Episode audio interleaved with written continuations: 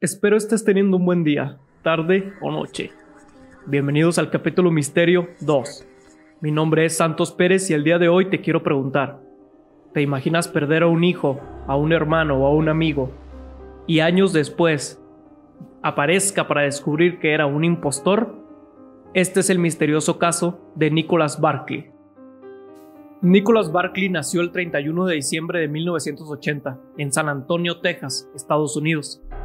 Era el menor de dos hermanos y el más querido por su familia y amigos. Aunque cuando comenzó a crecer mostró tener cierta rebeldía, era agresivo e incluso en varias ocasiones su mamá tuvo que llamar a la policía denunciando violencia, pues muchas veces intentó golpearla y morderla entre otras cosas. Además de eso, a su corta edad, ya tenía dos tatuajes que le hizo un amigo de él con una aguja cualquiera. Todo sucedió cuando Nicolás tenía 13 años de edad. El 13 de junio de 1994, él decidió ir a jugar básquetbol con sus amigos después de la escuela, lo cual era algo que hacían muy seguido. Pasaron la tarde y todo parecía normal. Llegando la noche, él llamó a su mamá para que pasara por él. La llamada la contestó Jason, su hermano, y le dijo que no despertaría a su mamá para que fuera por él, ya que ella trabajaba todo el día y era el único momento en que podía descansar, y que lo mejor era que él empezara a caminar antes de que se hiciera más noche pero lo que no sabían era que esa sería la última llamada que tendrían de Nicolás. Su familia, al ver que no llegaba, al principio no se preocuparon tanto, porque era una conducta normal que Nicolás desapareciera un día o algunas horas. Sin embargo, se empezaron a preocupar cuando pasó más de un día y Nicolás no aparecía. La familia comenzó a pensar que probablemente había huido, pues al día siguiente tenía una audiencia para ver si lo metían a una especie de reformatorio o cárcel para menores, por algunas cosas que había cometido en días anteriores. Pasaron los días y los padres dejaron la idea atrás de que pudo haber huido, pues ya nunca volvió. No se reportaba. La familia acudió a la policía, ya que era una clara desaparición. Empezaron a poner carteles con las descripciones de Nicolás. La policía llegó a la conclusión de que definitivamente no pudo escapar, pues no llevaba dinero y tampoco se llevó ropa. Tres meses después, su hermano mayor, Jason Barkley, llamó a la policía y les dice que acaba de ver a Nicholas intentando entrar en la cochera de ellos. Pero Nicholas, al verlo, se asustó y se fue. Pasaron años y la investigación seguía sin resultados. La policía no tenía pistas ni idea de dónde podría estar, y la familia estaba preocupada, pero al mismo tiempo algo resignados por lo que pudiera llegar a suceder.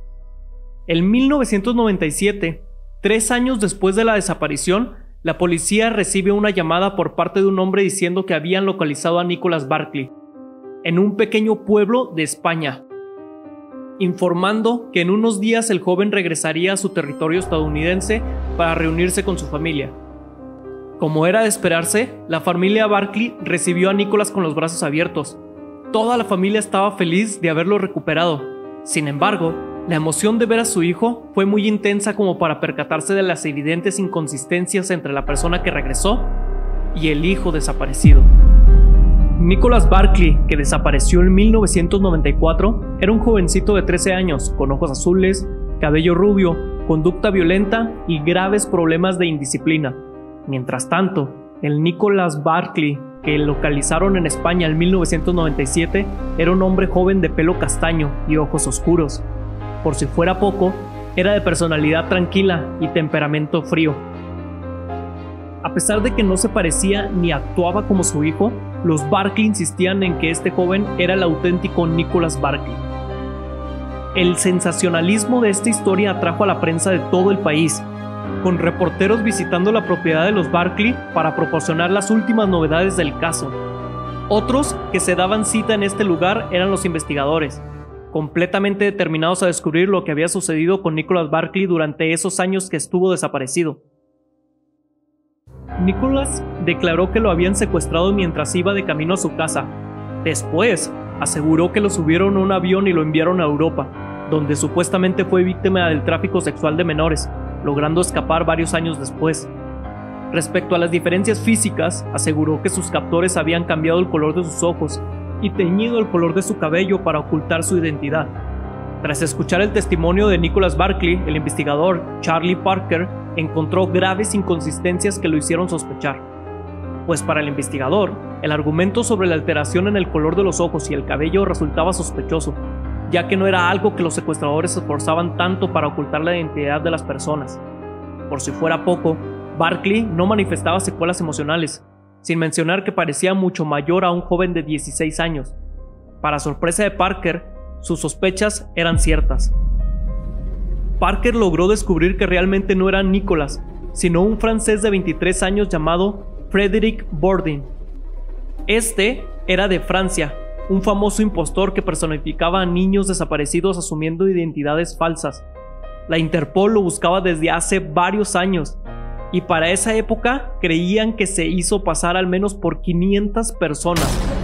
Cuando la historia de la familia estadounidense que buscaba un hijo desaparecido llegó a los oídos de Bordin, el impostor se disfrazó y mantuvo la farsa durante meses y meses y meses. En el proceso engañó a las autoridades españolas y al propio FBI e incluso a la familia Barclay. Su engaño se descubrió cuando el hermano de Nicholas, Jason Barclay, empezó a sospechar de la identidad de Bordin pues se dio cuenta de que este no llevaba los tatuajes que Nicholas tenía antes de desaparecer. Gordon trató de explicarle que sus raptores se los habían quitado con pequeños cortes, pero aún así no mostraba cicatrices de ello. Cuando el detective Parker solicitó una entrevista a Jason, este falleció, supuestamente por una sobredosis de narcóticos. La inesperada muerte de Jason despertó todavía más sospechas en Parker que, eventualmente, comunicó a las autoridades la farsa de Frederick Borden. La policía detuvo al impostor y lo condenaron a seis años de prisión, el doble de la típica condena por este crimen. Se me hacen pocos. Hasta la fecha se desconoce el paradero de Nicholas Barkley. Sin embargo, un dato perturbador llamó la atención cuando el impostor, Frederick Borden, declaró estar convencido de que el dolor que manifestaban los Barkley por la desaparición de Nicholas no era real. Mientras estaba bajo custodia policial, dejó en el aire una teoría perturbadora al hacer una simple pregunta. ¿Por qué los Barkley lo aceptaron en su hogar sin siquiera preguntar si Bordin era el hijo desaparecido?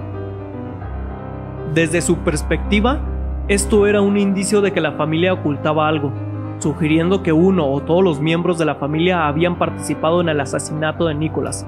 Supuestamente, el hecho de que Borden fuera aceptado con tanta facilidad era un indicio de que pretendían encubrir el asesinato. Pese al sospechoso relato del impostor, el detective Parker y la policía siempre se mostraron convencidos de que la familia no estuvo involucrada en la desaparición de Nicholas, y que si lo habían aceptado sin cuestionar fue probablemente por la ilusión y emoción que estos sintieron porque Nicholas volviera a casa. ¿Crees que la familia estuvo relacionada con la desaparición de Nicholas? Hasta el día de hoy no se sabe el paradero real de este joven o qué fue lo que sucedió. El misterio continúa.